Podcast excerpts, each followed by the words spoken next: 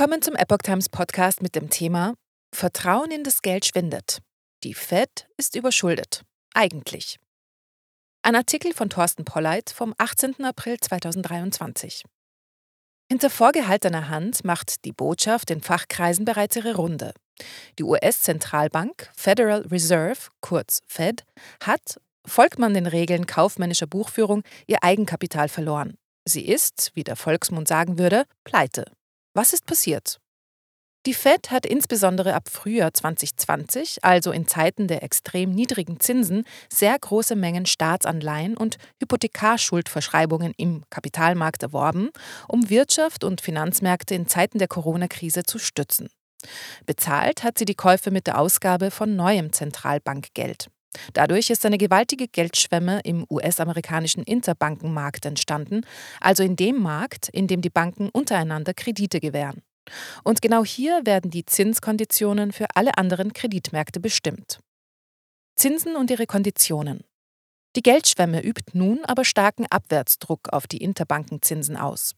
Da das Geld politisch nicht gewünscht ist, schließlich erhöht die Fed die Leitzinsen, will also den Interbankenkredit verteuern, um die Inflation zu senken, hat sich der Zentralbankrat der Fed entschieden, die überschüssigen Guthaben, die die Banken bei der Fed halten, zu verzinsen.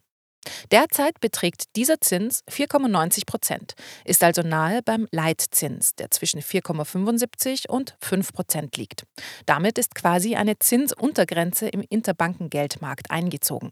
Keine Bank wird für weniger als 4,90 Prozent verleihen, wenn sie diesen Zins bei der Fed bekommt. Zudem gewährt die Fed ausgewählten Nichtbanken die Möglichkeit, sogenannte Reverse Repurchase Agreements mit ihr abzuschließen. Zu dieser privilegierten Gruppe zählen Asset Manager, Kapitalanlagengesellschaften, Pensionfonds und andere. Letztere können die von ihnen und ihren Kunden nicht benötigten Guthaben über Nacht an die Fed übertragen und erhalten dafür im Tausch verzinsliche Wertpapiere. Dafür verdienen sie einen Zins von 4,80 Prozent, der damit zwar leicht unter, aber immer noch recht nahe an der geldpolitisch gewünschten Zinsuntergrenze am Interbankenmarkt liegt.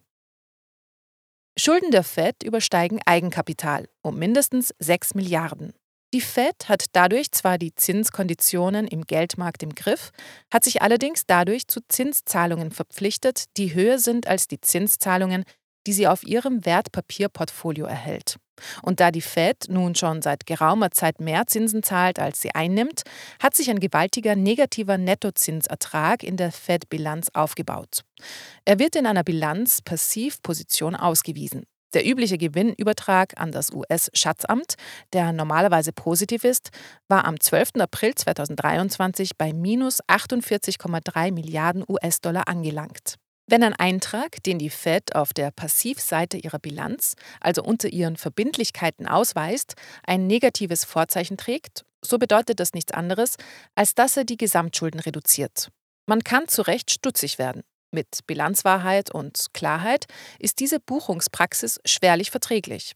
Es versperrt vielmehr den Blick auf die Tatsache, dass die Schulden der Fed aktuell ihr Eigenkapital übersteigen, denn es lag zur gleichen Zeit bei lediglich 42,2 Milliarden US-Dollar.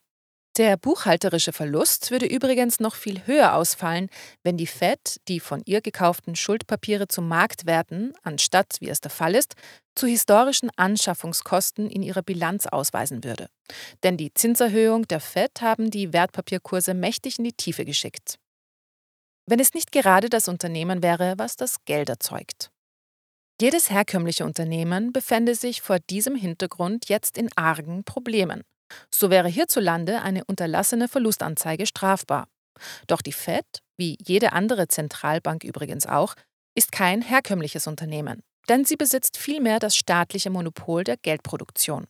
Genauer, die Zentralbank kann das Geld, in der sie ihre Verbindlichkeiten zu bezahlen hat, selbst erzeugen, und zwar jederzeit in jeder beliebigen Menge. Die Zentralbank kann nicht pleite gehen wie ein herkömmliches Unternehmen.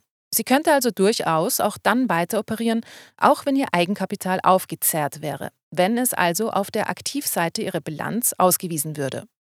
Sollte das fehlende Eigenkapital der Fed wiederhergestellt werden, müsste beispielsweise das US-Schatzamt neue Staatsanleihen unentgeltlich an die Fed übertragen, Das Vermögen auf der Aktivseite würde ansteigen, sodass bei gleichbleibenden Verbindlichkeiten das Eigenkapital der Fed ansteigt.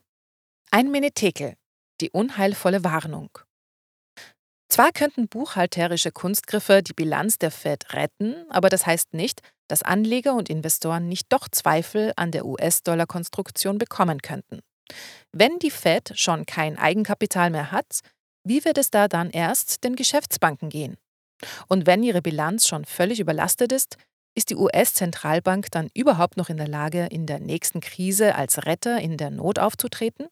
Die Überschuldungsbilanz der Fed ist daher so etwas wie ein Menetekel.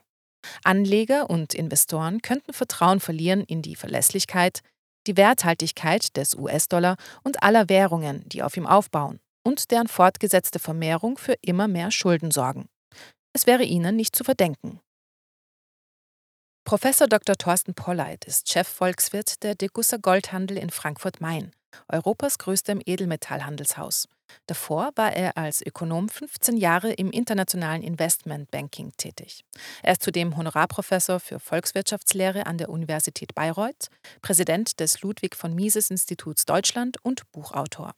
Weitere Informationen unter www.torsten-polleit.com.